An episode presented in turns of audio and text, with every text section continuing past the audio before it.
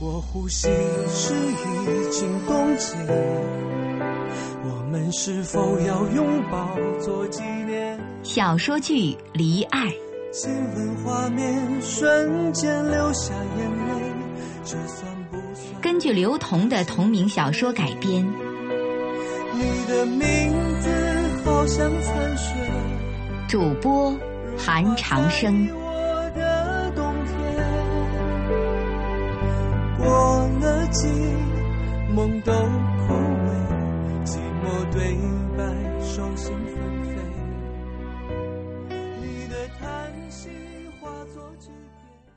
第四集，康纵坐在餐桌边，看那杯被莫小鱼挪开的可乐，喝了两口的可乐被柠檬红茶替代，上面还有莫小鱼手上留下的汉字。再抬头看见莫小鱼和悠悠正在角落厮打成一团，引发女生们的恐慌，纷纷想劝又不敢劝。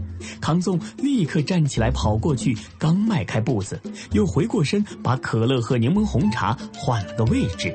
推了推鼻梁的眼镜，赶过去劝架，但是到了跟前，康纵站在一旁不知所措，加入也不是，拉开也不是，鼻尖也急出了汗珠。这时，一个高亢的女高音传来：“闹够没有？莫小鱼，你赶紧给老娘停下来！你下午还要给高一的学弟学妹辅导辩论会呢。”一碗水浇了上去，莫小鱼和悠悠两个人当场就成了落汤鸡，像被点了穴一般，也像被水冷却的烙铁，全身蒸发着水汽。这个声音，康纵再熟悉不过了。当年在孝道上莫名其妙的一场灾难，就是他一手造成的。此刻自诩老娘的他，正怒气冲冲地对着莫小鱼，然后伸出左手指着手表。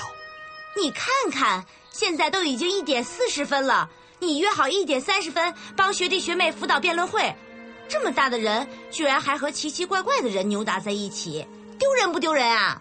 康总和莫小鱼把目光全聚集在悠悠的身上，然后两个人几乎是同时一左一右搂着悠悠，对女生说：“我 我们是好朋朋友，我们都很奇奇怪怪。我们现在闹着玩儿，我们打算闹完之后呢，一起去帮学弟学妹们补习。那女生看了看莫小鱼，又端详了一阵康纵，发出这样的惊讶：“哎你们俩长得好像啊！你们是表兄弟吗？莫小鱼，我怎么没听你说过？周围的女生在他的带领下，纷纷投过来好奇的目光。以往康纵和穆小鱼都是单独出现，即使同时出现，也是在山岗的草地上。学校里就更不会这么张扬了。被自诩老娘的女生点破之后，湘南中学的女生才发现，原来学校里隐藏了两位超级帅的双胞胎同学。于是女生们奔走相告。他们是文科班的莫小鱼和理科班的康纵啊，另外和他们在一起的特长班的悠悠也是相当的有个性啊。从初中就一枝独秀的花样美男悠悠，自然不会服气自己只是另外两个人的陪衬，更不允许身高、相貌、才华都非常出众的自己，最后仅仅是得到了另外也是相当有个性的评价。他掏出身上的纸巾，把头发擦了擦，然后用下巴对着对面女生扬了扬。你谁？什么叫奇奇怪怪的人？你今天给我解释清楚，你和莫小鱼到底什么关系？如果不给我解释清楚，今天大爷就把整个食堂的刷锅水买下来，放你一身。除了莫小鱼和康纵，悠悠从没有被人这样弄得下不来台。康纵只好小声的问旁边还在用餐巾纸擦湿透头发的莫小鱼哎他是谁啊？他，莫小鱼看着对面的女生，完全一副怎么一点都没变的表情。他是第一个对我下狠手的人。而旁边的悠悠一直在骂骂咧咧。把我放下来！你到底是给我说说。悠悠的声音越来越小，他一边被康总和小鱼一左一右架着，一边怒气冲天，留下了一食堂的女生在猜测。他们到底谁是谁的谁呢？而康总和悠悠的脑子里全是那个女生究竟是谁啊？莫小鱼说：“他是第一个对他下狠手的人，而且从来就没有改变过。”曾经在四度读初中的时候，莫小鱼就已经长得有了偶像的样子。那时，为了弥补小时候的过失，姐姐莫言对她百依百顺，每天是必要的白衬衣加细长领带，勒到脖子发疼。在初中，男生每个人都恨不得长一胸脯的胸毛，来炫耀男性体征的莫名其妙的阶段。每天换着干净衬衣和领带的莫小鱼，很自然的成了女生们关注的对象。当然，为了让自己不过分的被男生排挤，每天他都要小心翼翼的脱下白衬衣，换上书包里同样是白色的球服，在球场上死命奔波一阵。他想让别人知道，并不是我刻意要和你们划清距离，只是我有一个变态的姐姐而已。对于那样一个时期的女生来说，要激发对男性的好感，无非是两种：一种是把男性当自己的父亲，希望得到他的安全感；一种是把男性当自己的儿子，希望给予其母爱。莫小鱼不小心就成为了后者。初中的女同学们纷纷借故给莫小鱼电话：“您好，是阿莫吗？”莫小鱼听得莫名其妙。呃，我是是莫小鱼。那边打电话的女生则慌慌张张地说：“哦，对不起，我拨错号码了。”这种借打错电话的搭讪比比皆是。他们唯一的目的就是每次与莫小鱼通电话时，只要听到有气无力、气若游丝般的声音。他们就小鹿乱撞，头脑发晕，因为这样他们就知道莫小鱼又被姐姐丢在家里了。十分钟内，他们一定会送东西过来给莫小鱼。您好，看到莫小鱼打开门来的女生心脏就砰砰的跳。小鱼，这是你喜欢的光盘，我送给你。大多数女生深知，要抓住一个男人，就必须抓住他的胃，大家也就纷纷选择去星级的酒店订购最特色的饭菜，然后含情脉脉的对莫小鱼说：“我不太会做菜，刚才随便做了一些，你先试试吧。”这些女生斗智斗勇，一个月内，莫小鱼就把四渡的各个饭馆的特色菜都吃了个遍。这也导致莫小鱼所在城市饭店的老板人人自危，口口相传，传承了几个版本的故事。卫生部门要开始全市的卫生整顿，所以每天晚上都有表情严肃的女性出现在这些饭店里检查食物的质量。即使打烊了，他们也会用一掷千金的架势来恐吓我们老板，然后带着饭菜飞奔而去。什么啊！我听说啊，当地电视台在做一档真人秀节目，节目名字叫《妞妞吃四方》，录好三十集一块儿播，看看哪里的东西最好吃，然后颁发出至尊大奖。这样的事情持续了一个月。然后以其中一位女生送了饭菜还死活不肯走，一定要亲自喂莫小鱼吃而告终，这给莫小鱼造成了巨大的心理阴影。他再也不接陌生号码，听见是女生的声音就立马挂断。于是他在课桌上用圆规刻下：“吃人嘴短，谨记在心。”那些个姑娘们不知道莫小鱼说的是谁，人人自危。初中是考勤部长的布丁，这时出现在了莫小鱼面前。你莫小鱼，你刻什么东西我不管，但是课桌是学校的财产，你就不能随意在上面刻东西。喜欢刻呀，就刻在自己身上，还节约了纹身钱呢。莫小鱼正在教室里打瞌睡，抬起头就看见一个女的站在他的面前，他的身后站了一堆人。嗯，怎么了？布丁毫无惧色。课桌是学校的财产，你不能随意在上面刻东西。要刻，你可以回家刻，或者买块石碑来。想刻碑文刻碑文，想做壁画做壁画，别在课桌上刻就成了。莫小鱼的嘴张得老大。找不到任何话来反驳，表情还是从小养成的若无其事，只是一下子变通红的脸无情地出卖了他。他有当场把脸割下来扔掉的冲动。以往的兄弟们全离他三米开外，没有任何保护的意思。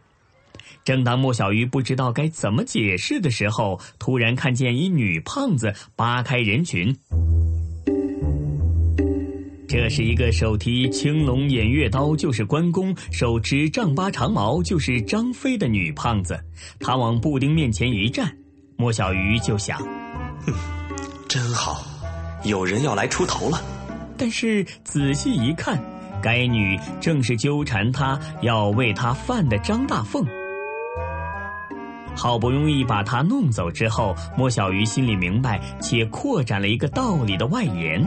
吃人不仅仅嘴短，心也软，脸也难看，手也短。总之，千万不要受任何你毫无兴趣的人的恩惠。该拒绝时，一定要拒绝，不然有一辈子阴影。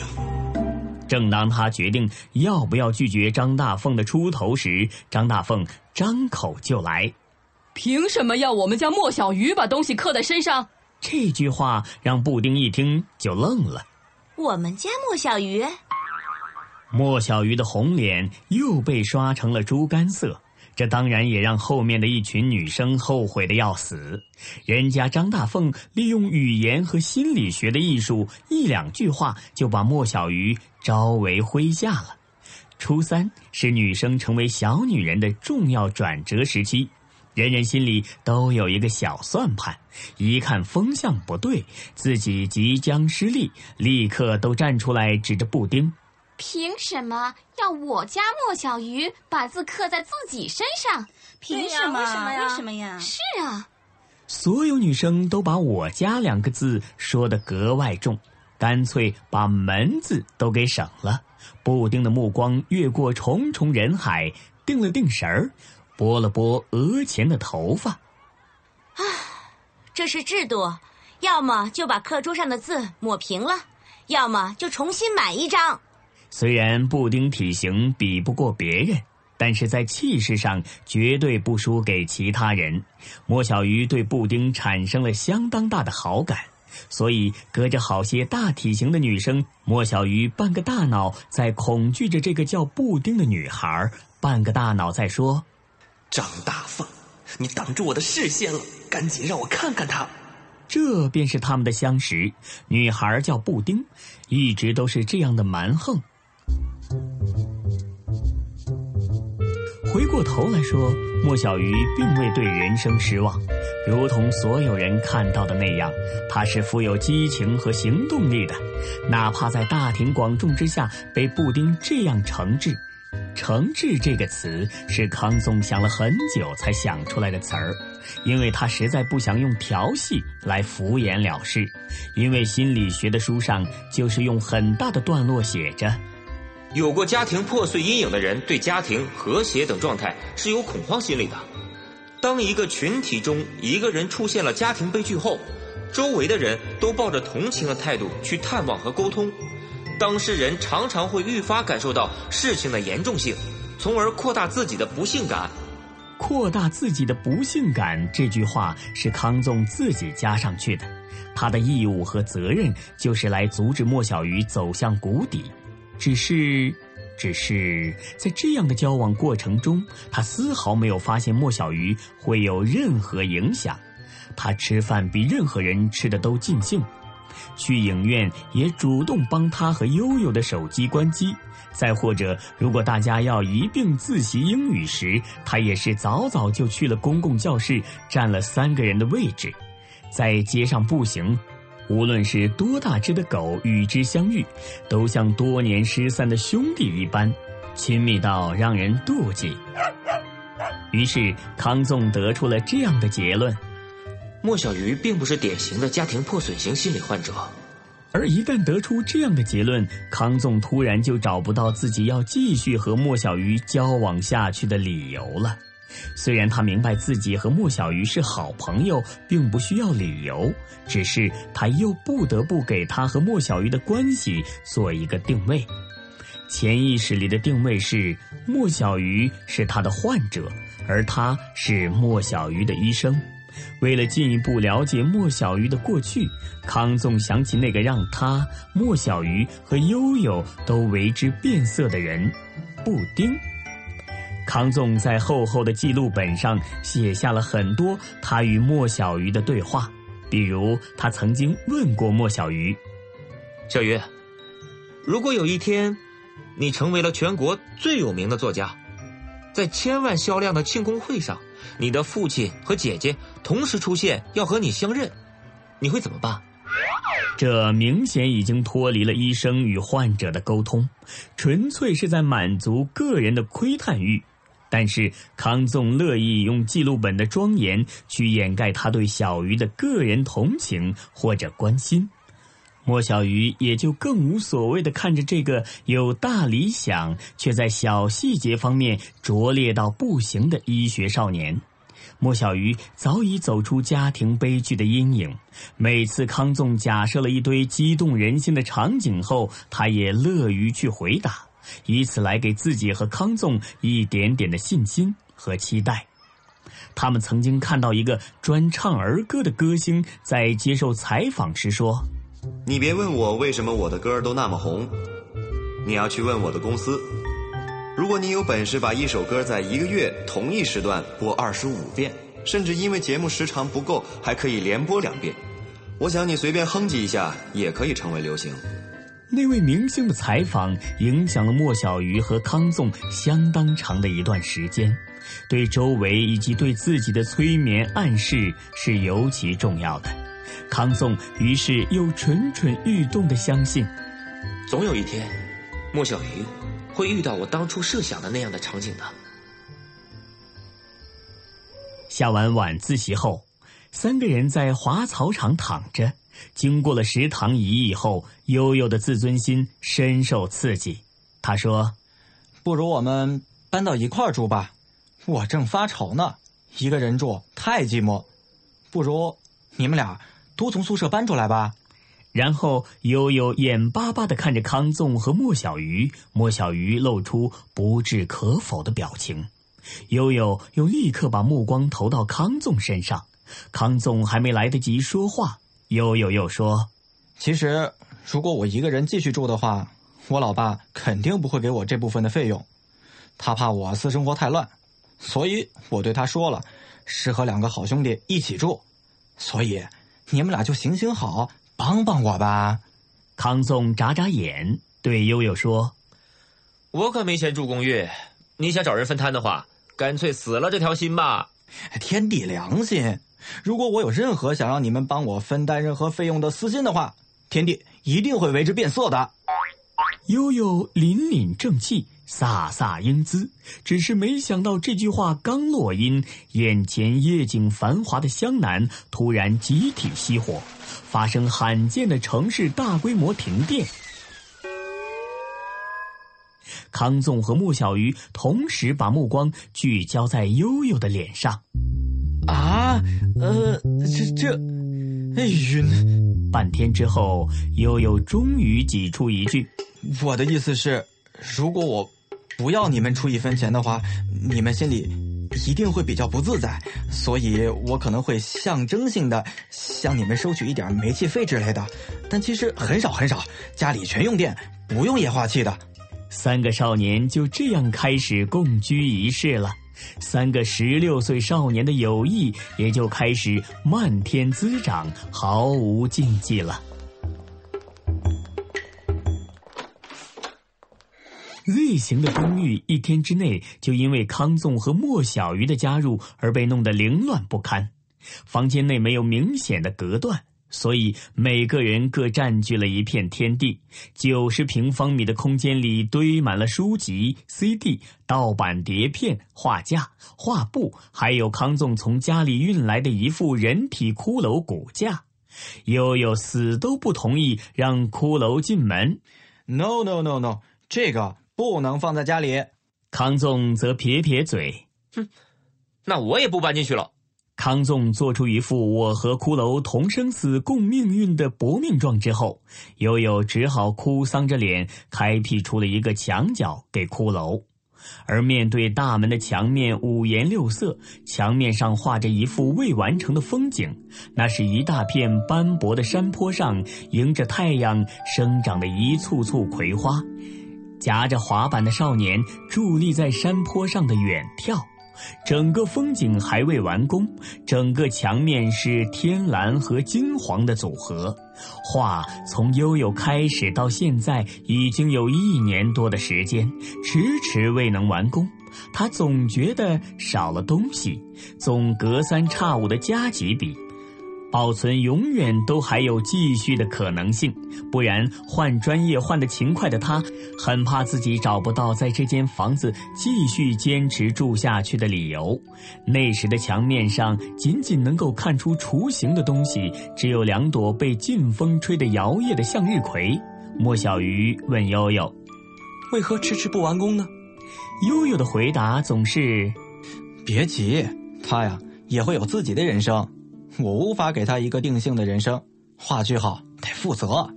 莫小鱼于是又问：“你确定不是没有钱买颜料了？”悠悠无法回答莫小鱼提出的任何问题。人人都会找冠冕堂皇的理由，而莫小鱼恰巧不是。这或许才是他们关系要好的根本原因。画上有些小元素是莫小鱼加的，每次他外出，看着未完成的壁画，都添上几笔。虽然悠悠这幅未完成的画基本看不出什么，但是由于是画在墙壁上，所以康纵和莫小鱼常常都称之为壁画。悠悠当然很乐意大家这样称呼他的作品。两朵向日葵的旁边有小小的批注，是某天正准备离开的莫小鱼拿起画架上的碳素笔，在墙面两朵向日葵旁批下的。